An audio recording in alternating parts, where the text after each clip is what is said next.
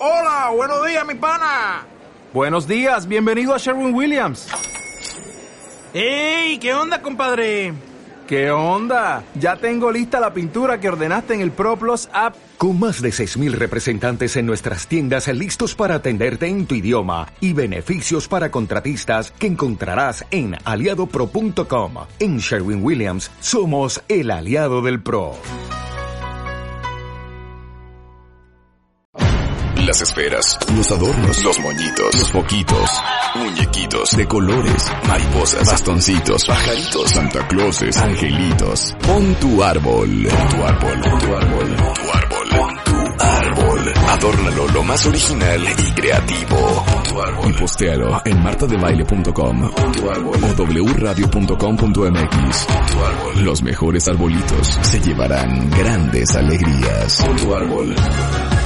Este año, ponte las pilas y pon tu árbol. Feliz Navidad. Solo por W Radio. Siempre les he dicho que nuestra chamba es buscar para ustedes a los mejores especialistas del mundo, no importa en qué idioma hablan, para eh, ahora sí que informarnos y ayudarnos a crecer a todos nosotros. Y es un honor siempre tener a la gran, gran Helen Fisher, una de las neurocientíficas y antropólogas más importantes en Estados Unidos. Es pionera en biología de la personalidad humana y en la neuroquímica. Tiene un doctorado en antropología y biología y es también investigadora principal del Instituto Kinsey de la Universidad de Indiana en Estados Unidos. Y hoy eh, vamos a aprender sobre un estudio que hizo ella para entender cuánto dura el amor y cómo y cuáles son los secretos de las relaciones duraderas. Hello, my friend. Thank you so much for being on the show. Welcome as always. Great to see you and hello all the way to New York. And thank you, thank you for having me and come to New York soon. And I just happen to love Mexico City, so I'm a little jealous, but never mind. You'll come soon. You'll come soon. So everybody is like super, super ready to understand how to make a relationship last. And let's start with the first obvious question. Does love last? Love lasts. I mean, this is a basic brain system. You know, it's like the anger system or the fear system, uh, or the joy system or anything. I mean, it, it's a basic brain system that, uh, is going to survive, but you got to, you know, you got to pick the right person and you've got to do some things. But anyway, you know, people believe that, um, eh, that intense romantic last love lasts only I don't know a few months or maybe up to three years, and that there was a lot of data on that. But um, people kept coming into our lab. You know, we studied the brain circuitry of romantic love. People who were older kept coming into our lab. People in their fifties and sixties, and they kept saying, "I'm still in love with him." I'm still in love, not with her, not just loving, but in love and we put them into the brain scanner. And as it turns out, love can last long term. All of these people were married an average of 21 years. They, uh, most of them had adult children. They were all in their late 50s and early 60s. And indeed, we found the same brain activity in this tiny little factory near the base of the brain that pumps out dopamine and gives you that elation, the giddiness, the euphoria uh, the sleeplessness, the loss of appetite, and the focus and motivation on one particular person, the basic traits of romantic love. So yes, romantic love can last a lot longer, but you got to pick the right person and you got to do some of the right things. Claro, and that's what we're going to talk about. La primera pregunta que le hice es, ¿puede durar el amor? O sea, ¿el amor dura? Y me dice, mira, eh, nosotros hicimos un estudio en donde escaneamos el cerebro a 17 personas mientras miraban una fotografía de su pareja. Eh, mucha gente dice que este amor romántico intenso dura solamente entre 18 meses y 3 años, ¿no? Esa cosa, esas mariposas, ese me vuelvo loca por esta persona.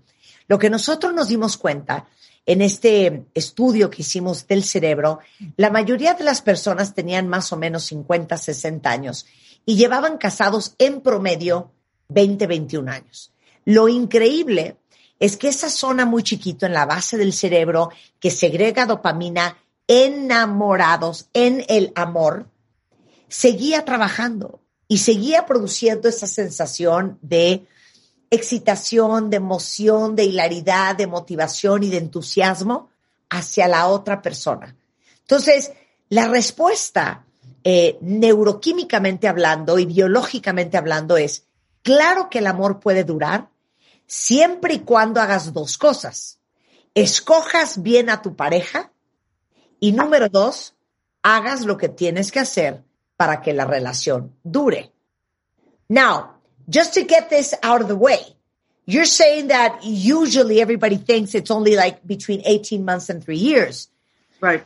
But even though 20 years after you've been married to the same person, you can still say, I'm in love. You don't feel what you felt on day two, three, and four, and month one and two with that person. But that doesn't necessarily mean that you're not in love. Right. It comes and goes.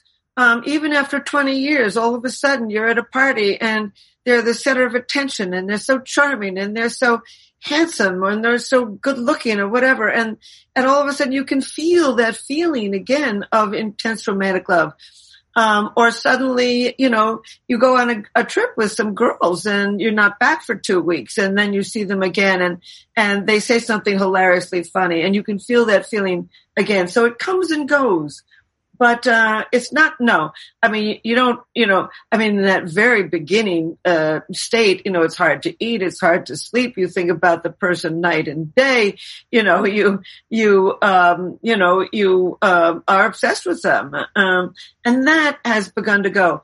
But all you got to do is i mean all of a sudden you see them being interested in somebody else boom it'll come right back. I mean this is a brain system that's like a sleeping cat. It can come it can all of a sudden wake up. And so even years into the relationship, you go suddenly on a, on a, um, a holiday with them. And um, you see the way they look on the ski slope or or in a bathing suit or at a charming dinner or they ask you to dance in the middle of a museum and boom you can feel it again. So it can come and go as you get older. It's not as intense as it is in the beginning but it does remain Claro. Dice, eh, le digo, oye, pero entonces vamos a aclarar una cosa. Obviamente no sientes lo mismo en el año 20 que en el día 1, 2, 3, mes 1, 2. O sea, esa sensación no la tienes. Y dice, no, claro, a ver, al principio estás obsesionado con la persona, solo piensas en ella, no duermes, estás ansioso si no estás con ella, quieres estar embarrado, pegado encima uno del otro. Y dice, y esto es algo que va y viene en el tiempo. Es como un gatito dormido. Y el, el, el digamos que la red en el cerebro está armada de tal manera que puedes entrar y salir de ese estado muchas veces durante toda tu vida. A lo mejor de repente estás, eh, no sé, eh, ves a tu pareja esquiando en la montaña, esquiando en agua, o de repente te invita a bailar, o estás en una cena romántica, o de repente estás en una boda y volteas a verlo y lo oyes hablando encantadora, divertido y dices, y vuelves a sentir momentáneamente esa emoción. Entonces, a lo que va es que ese estado de enamoramiento es algo que va y viene a través de los años, pero no es algo que se pierde del todo, ni que necesariamente siempre esté presente. Y eso no significa que no estés enamorada de la persona. Now, one more one more thing about it? What? I did a, I did a study of a thousand people who were married, and I asked them the question: Would you remarry the same person again? And eighty one percent said yes. And I and then I also asked, Are you still in love with this person? And seventy five percent said yes. So it's much more common than you think. Than we think. Okay, I'm going to ask the audience that question. Let's see what they say on Twitter. Eh, dice, dice Helen que quiere agregar una cosa más. Hizo un estudio con mil personas y les preguntó, y es pregunta para todos ustedes y contéstenmela en Twitter. ¿Te casarías otra vez con la misma persona? Esa es pregunta para ustedes. El 81% dijo que sí. Vamos a ver qué dicen ustedes. ¿Se volverían a casar con la persona con que están casados? Y segunda pregunta que les hizo en el estudio. ¿Sigues enamorado de tu pareja? Y el 75% de la gente dijo que sí. O sea que es mucho más común de lo que ustedes creen. Now, my dear, how do we make a relationship last? Let's like bullet point this conversation one by one. Well, I've got about 20 of them. So let's start with some basics, uh, in the, well, let's start with some basic, um, psychology because I'm an okay. anthropologist. Let's move from the psychology to the brain science. Okay. There's four basic things that you should not do that psycho- psychologists say. Um, the main person is John Gottman in, in America, and he uh, talks about these four main things. Don't show contempt. Don't criticize don't be defensive and don't stonewall. In other words, pretend it's not happening. Okay, Those say it again. Things say are again. basic to a good relationship. I'm going to say it again. Don't show content. Uh, don't criticize. Don't be defensive. And don't stonewall or just pretend it's not happening. Oh, there, there, there's an amazing translation for the last one in Spanish. Don't give the person the airplane. That's how we say it. Oh, interesting. That's a scream. Ok, dice, vamos a movernos de la antropología a la psicología. Eh, John Gottman, que es un gran estudioso del, ser humano, eh, dice que hay cuatro cosas que no debes de hacer bajo ninguna circunstancia si quieres que dure una relación. Uno, no critiques a tu pareja, no estés a la defensiva, no minimices a la persona y no le des el avión. No pretendas que no está pasando, no pretendas que no pasa nada, no pretendas que no existe, no pretendas que hay, no hay bronca.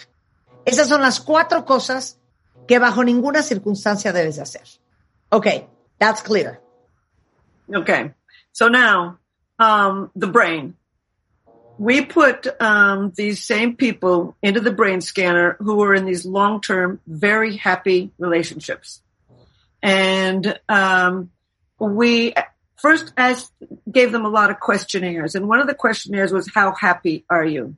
And then we looked at the brains of the people who were really in long-term happy relationships. And these are the three brain regions that became active. This is not psychology. This is three brain regions that become active in a long-term happy, successful partnership.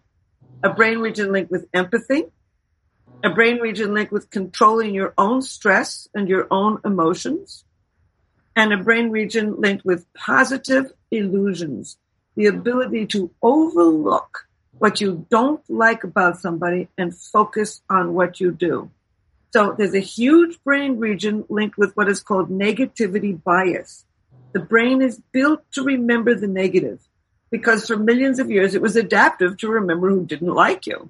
So we are prone to remember what we don't like about the evening, about somebody. So controlling empathy, controlling uh, your own stress and your own emotions, and positive illusions, overlooking the negative and focusing on the positive. That is amazing. You know what? I have to tell you this. That's what my husband always says. He's so emotionally intelligent without even knowing, but he always says, you know, focus on the positive. Don't pay attention to the negative. Yep. Smart guy. Smart guy. What, what your focus on is, is what magnifies. Exactly. That's right. Yep. Okay, so let me say that in Spanish. Yep. Dice, miren, en el estudio que hicimos con estas mil personas eh, que estaban en, en, relaciones duraderas, eh, los, los metemos en un, eh, digamos que en un scan del cerebro. Y en ese scan, en ese estudio, podemos ver qué áreas del cerebro se prenden dependiendo de la batería de preguntas que les hacemos. Y en la pregunta, si les preguntamos cosas como, por ejemplo, si eres feliz, ¿no? Entonces, nos dimos cuenta que se prenden, y esto no es psicología, esto es neurología, se prenden tres áreas muy específicas en el cerebro en gente que está contenta en relaciones duraderas. Y las áreas son el área del cerebro de la empatía, segundo, el área del cerebro que tiene que ver con la habilidad de controlar tus emociones, cosa que hemos hablado muchísimo últimamente, el autogobierno y el autocontrol de tus emociones. Y tercero, el área del cerebro, fíjense bien qué interesante, de las ilusiones positivas. Esta gente se le prende el área del cerebro eh, porque tienen la habilidad de enfocarse en lo positivo y minimizar lo negativo. Lo que explica Helen es que el cerebro naturalmente tiene un área que se llama eh, eh, negativity biased, que está, digamos, que sesgada a la negatividad, porque así está construido el cerebro, para que no se nos olviden las cosas horrendas eh, o la gente fea que nos hemos encontrado en la vida por un instinto de sobrevivencia y protección. Entonces, que naturalmente el cerebro tiende a recordar mucho más fácil las cosas negativas de alguien que las cosas positivas. Por eso esta gente tiene en esa área del cerebro la habilidad de minimizar lo negativo y, digamos que ponerle foco y más atención a las cosas buenas y a las cosas positivas. Le digo yo que Juan, mi marido, es bastante emocionalmente inteligente y siempre dice eso, que a lo que le pones foco es a lo que se magnifica. Entonces, si tú quieres magnificar lo negativo, ponte a ver eso. Pero si tú quieres ver lo positivo, eso es lo que se va a magnificar en una persona. Con esto vamos a hacer una pausa aprendiendo de cómo científica y cerebralmente se mantiene una relación duradera con Helen Fisher, regresando en W Radio. No se vaya. Las esferas, los adornos, los moñitos, los foquitos, muñequitos de colores, mariposas, bastoncitos, pajaritos, Santa Clauses, angelitos. Pon tu árbol, tu árbol, tu árbol, tu árbol, árbol. Adórnalo lo más original y creativo. Tu árbol. Y postéalo en martadebaile.com tu árbol. o wradio.com.mx. Tu árbol. Los mejores arbolitos se llevarán grandes alegrías. Tu árbol. Este año, ponte las pilas y pon tu árbol. Feliz Navidad. Solo por W Radio.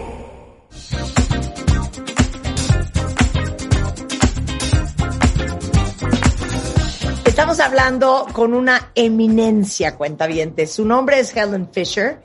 Es una gran neurocientífica, antropóloga y doctora en antropología y biología de la personalidad humana estudiosa de cómo funciona el amor en el cerebro humano y compartiéndonos todos los estudios que ha hecho en Estados Unidos sobre el secreto de las relaciones duraderas. Si se perdieron la primera hora, rescaten en el podcast porque van a entender tanto de por qué hay relaciones que duran y relaciones que no y qué tiene que ver el cerebro y qué podemos hacer al respecto. Ok. well, there's more in the brain um, that um, one should know about. you know, we've talked before about the fact that we've evolved three distinctly different brain systems for mating and reproduction. Sex drive, feelings of intense romantic love, and feelings of deep attachment. Those are three separate brain systems that operate in many different ways. And in a long-term happy partnership, I think it's best to keep all three of them alive. So the sex drive, have sex uh, sex is very good for you. We can talk about why it's good for you, but it, uh, uh, you know, any kind of sex. Um, why don't we just take all three separately?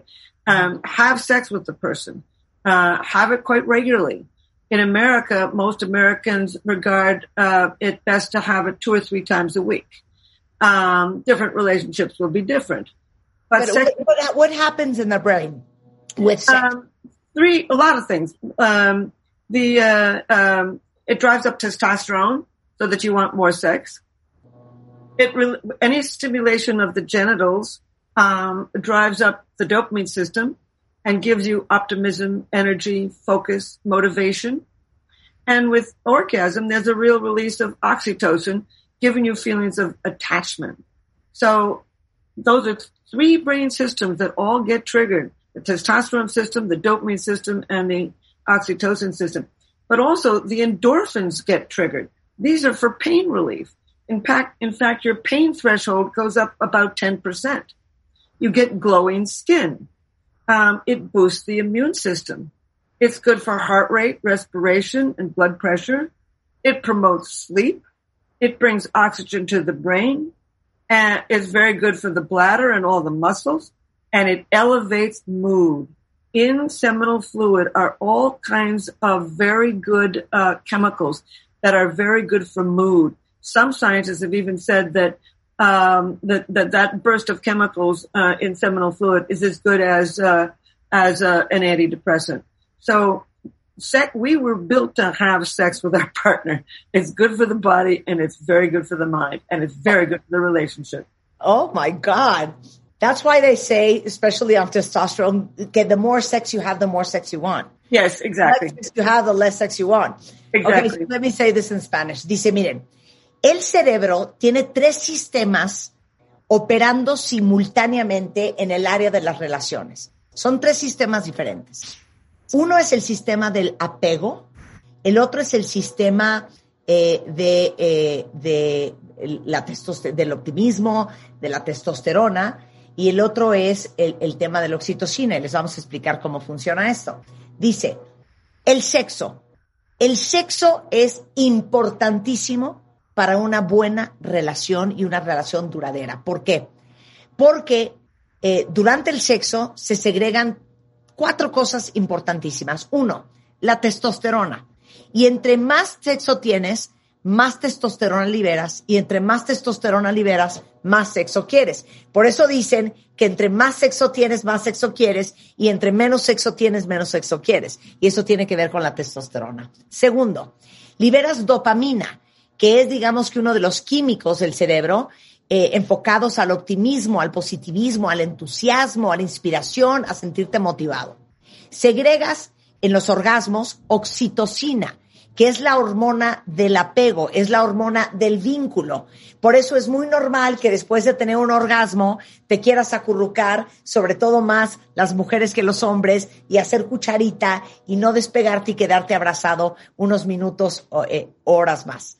Luego segregas endorfinas, que es buenísimo para el área del dolor en el cuerpo. Le ayuda al cuerpo a sentirse con más bienestar.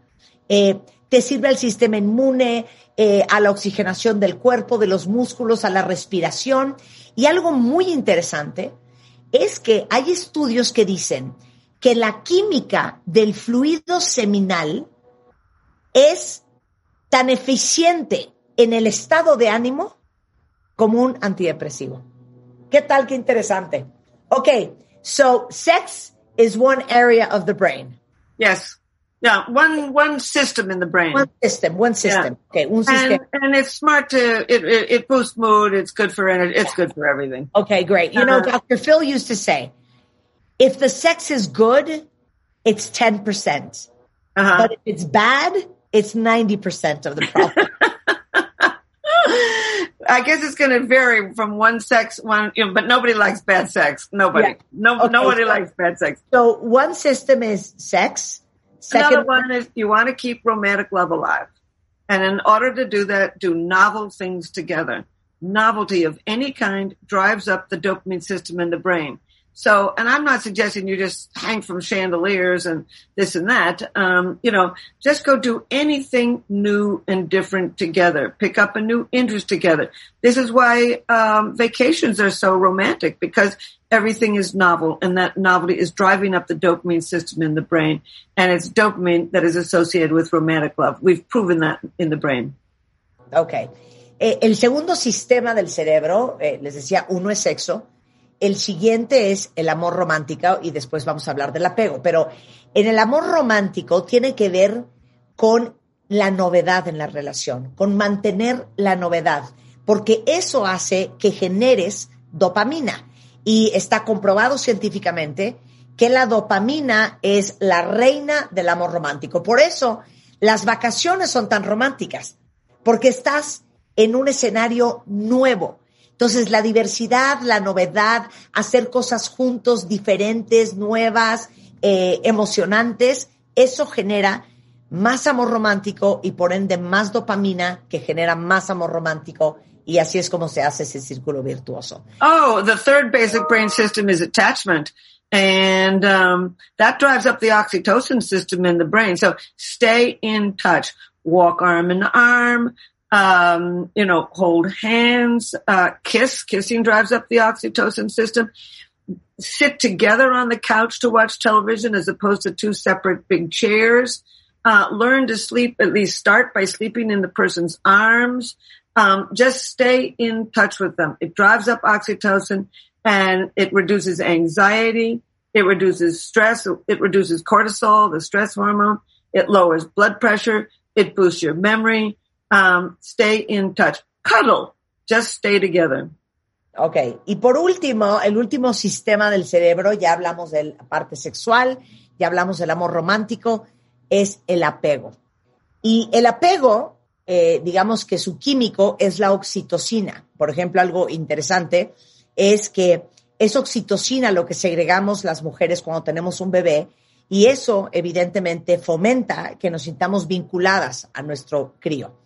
Entonces, eh, estar en contacto, eh, estar vinculados físicamente, eh, besarse, tomarse de las manos, sentarse juntos en el sillón a ver tele en vez de cada uno en su silla, dormir juntos, cucharear, abrazarse, estar en contacto con la otra persona, genera oxitocina, que es la hormona del apego. Y eso baja los niveles de ansiedad, te ayuda con la memoria, te baja los niveles de estrés, la hormona del estrés que es el cortisol, te ayuda con la presión sanguínea, es una maravilla y para tener apego hay que estar en contacto. Now, well, there's all kinds of other things, but I think one thing that is really interesting to me that I learned, I don't think it's in any textbooks or anything, I learned it from a girlfriend of mine, and she said to me, "You know, Helen, there's actually three individuals in a relationship. There's you, there's me, and there's the relationship." And she gave me this example. She said, "It came to be a Saturday, and I really just wanted to work in my garden. I didn't want to go do anything with my husband, and the husband." really wanted to go to the lab. He's a biologist and a scientist. He wanted to go to his lab on Saturday. But they both realized that the relationship needed attention and that it was time for the relationship to win and go do something together. So even though she didn't want to and he didn't want to, the relationship did want to and they went and did something together. So you've got to realize that there's times that you got to make an effort on this and go and do things together. I mean, that's actually one of, um, uh, five uh, things that um, people want. When I ask, I've got data on 50,000 people. And um, in America, the top thing that somebody wants in a relationship is to be respected. They also want somebody they can trust and confide in, somebody who makes them laugh. We should talk about what laughter does to the brain. Um, somebody who spends enough time with them. And that's the relationship. And last but not least, somebody who they find physically attractive. But one of the five top things that people want is somebody who spends enough time with them, who takes away from time when they really would rather do something else and does something with them. So there's three people in a relationship. There's you, me, and the relationship. And the relationship needs to be fed as well. Eh, dice que eh, es muy interesante que una amiga suya, nada que ver con la ciencia, pero Eh, un día le dijo, yo creo que la gente tiene que entender que hay tres personas o tres entidades en una relación. Una de ellas eres tú, la otra es tu pareja y la tercera es la relación. Y le contó una historia. Eh, un día le dice a la amiga, yo tenía muchísimas ganas en sábado de dedicarme a hacer jardinería. Eso quería hacer esa mañana. Y mi esposo, eh, que es biólogo, quería pasar toda la mañana en su laboratorio. Pero nos dimos cuenta que la relación necesitaba atención, necesitaba de nosotros. Y a pesar de que yo quería trabajar en el jardín y de que él se quería ir al laboratorio y que de que ninguno de los dos quería estar el uno con el otro alimentando la relación, tomaron la decisión de no hacer lo que querían individualmente en pro de lo que la relación necesitaba en ese momento. Dice Helen que ella hizo un estudio eh, a 50 mil personas en Estados Unidos y descubrió que hay cinco cosas primordialmente que todo el mundo quiere y busca en una relación. La primera es una persona que te respete. La segunda es alguien en quien confiar, alguien a quien le tengas confianza. Tercero, alguien que te haga reír, que te haga la vida más alegre, que tenga sentido del humor. Cuarto, alguien que esté dispuesto a invertir tiempo en ti, alguien que pase tiempo contigo. Y por último, alguien a quien físicamente te sientes atraído. Eh, a lo que va Helen con esto es entender que muchas veces lo que es lo mejor para la relación no es necesariamente lo más cómodo para uno y para el otro, pero que la relación como una tercera identidad, eh, entidad, uno tiene que tener claro y consciente que necesita ser alimentada, a veces por encima de los intereses de cada uno. So, sometimes the relationship has to be fed and taken care of beyond and above your individual and personal interests or needs or wants. You know, it's um, another thing that you really should do is play. Uh, the brain needs to play. When you hug somebody, it drives up oxytocin in the brain and makes gives you calm and attachment. But laughing with somebody is so healthy.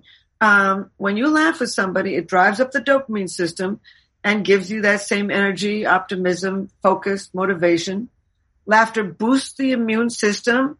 It's good for circulation, muscle tone.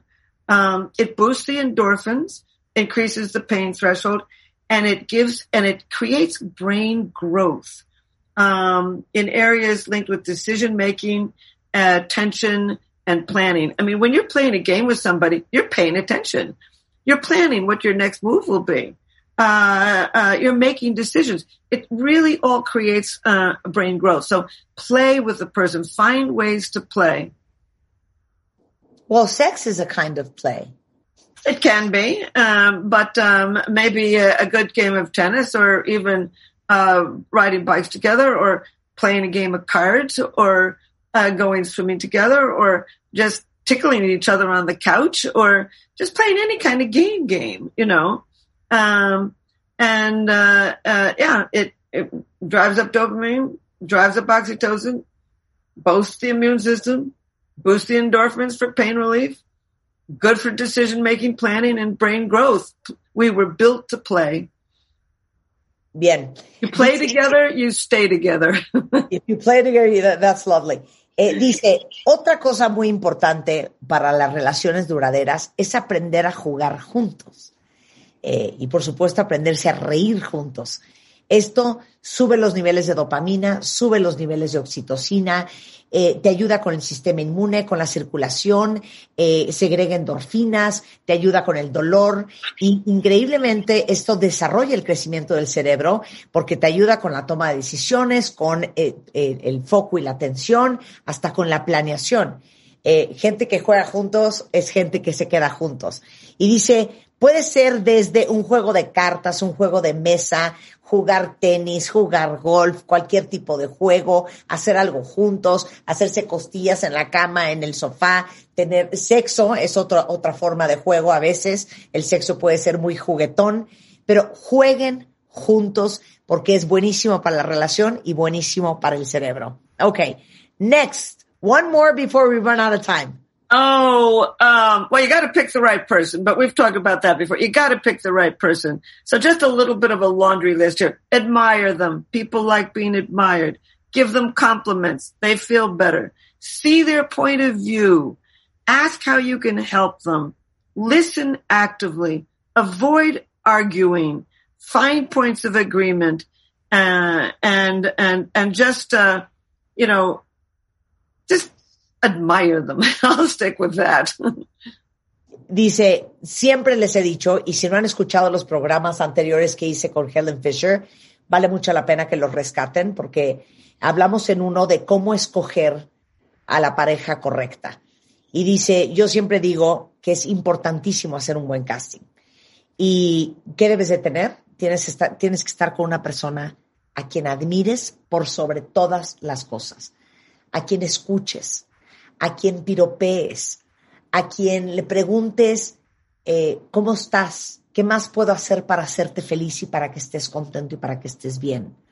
Traten de no discutir y pelear todo el día por estupideces. Busquen puntos de encuentro, pero por sobre todas las cosas, admírenlo. No, we do have time for two more. We do Yeah, have time. I just want to say one thing that's so important about what you're doing because, you know, it's really important uh, to make a good uh, partnership. I mean, this is important uh, because in a very good partnership, it actually slows the aging process. People in good partnerships uh, now can live a good some some say as much as ten years longer, but certainly as much as five to seven years uh, longer.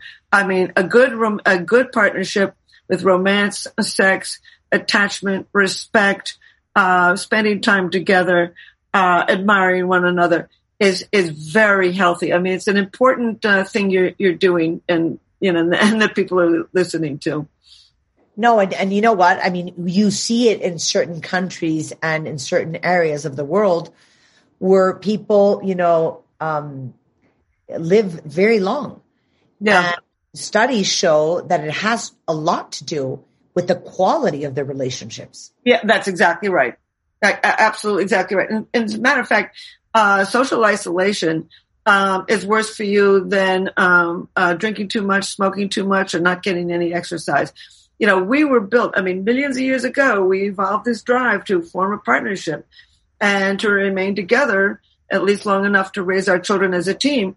And along have come all kinds of things that make the brain feel good and the body be good uh, when you're in a long-term happy partnership. So, uh, you know, I mean, people say, "Oh, well, it's just not that important." It's very important to find the right person and build a, a, a good good relationship. Dice, y, y les voy a decir una cosa bien importante de lo relevante que es de lo que estamos hablando hoy. Las buenas relaciones alentan el envejecimiento. Hay gente que dice que eres hasta 10 años más longevo cuando tienes buenas relaciones.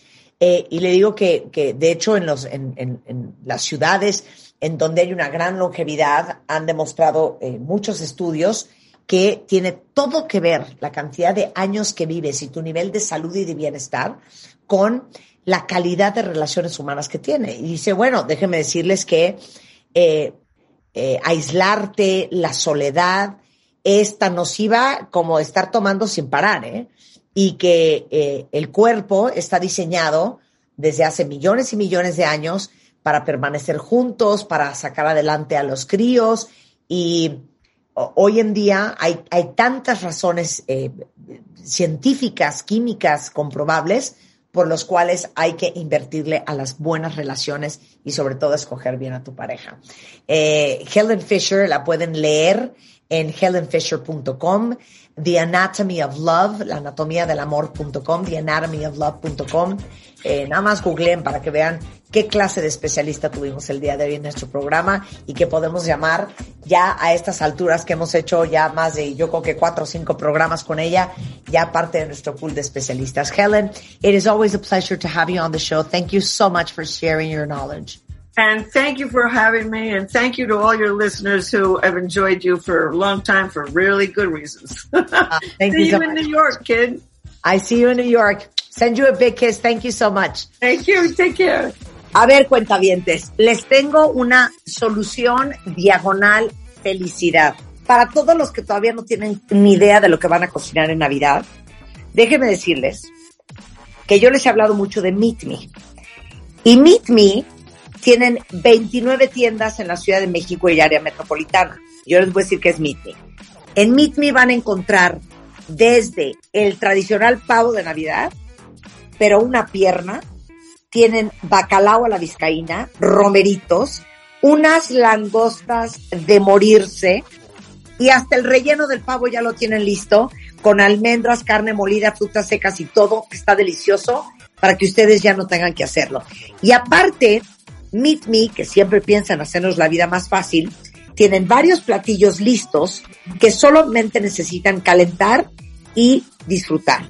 Entonces, recuerden que las proteínas que compren de Meet Me están congeladas a menos 40 grados para descongelar y cocinarlas cuando quieran sin perder todos sus nutrientes. Entonces, Meet Me tiene 29 tiendas en la Ciudad de México y, y área metropolitana. O pueden entrar directamente a meetme.mx para que vean todo lo que hay y se luzcan esta Navidad o el fin de año.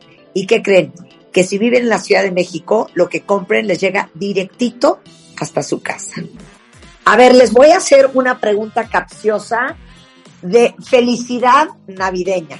¿Qué harían si por alguna extraña razón, así, sin más ni menos, se encuentran 160 mil pesos? ¿Qué harían? ¿Qué harían? Piensen, ¿qué harían? Seguramente muchos me dirían que sin pensarlo lo regresaban, porque sé que es gente honesta la que oye este programa, y así como ustedes lo harían, esta situación fue real. Le pasó a Nancy, se encontró 160 mil pesos y sin dudarlo los devolvió. Y resulta ser que Nancy trabaja en un hotel y un día alguien olvidó ese dinero en efectivo y ella encontró ese dinero y sin dudarlo lo regresó. Y les digo una cosa de esta bonita historia, de eso se trata la vida, de hacer pequeñas pero enormes acciones que realmente debemos tener todos en esta época del año, pero siempre, porque la bondad no es lo que uno siente, es lo que uno hace. Y a mí me emociona mucho conocer este tipo de gente y Mercado Pago está reconociendo estas historias dignas de contar, que son ejemplo de empatía, de respeto y sobre todo de honestidad. Y todos podemos ayudar a alguien que lo necesite, alguna fundación o a una persona en situación de calle, porque las buenas acciones generan buenas acciones. Así que tengan los ojos abiertos, el corazón abierto y la próxima vez que tengan ustedes, por más minúscula que sea, la oportunidad de hacerle el día de alguien, de hacerle el día a alguien, de cambiarle la vida a alguien, de mejorarle ese momento a alguien, no duden en hacerlo. Ni hoy ni nunca. Muy buen pensamiento, Mercado Pago. Marta de Baile Everywhere. Síguenos en Facebook como Marta de Baile y en Twitter, arroba Marta de Baile.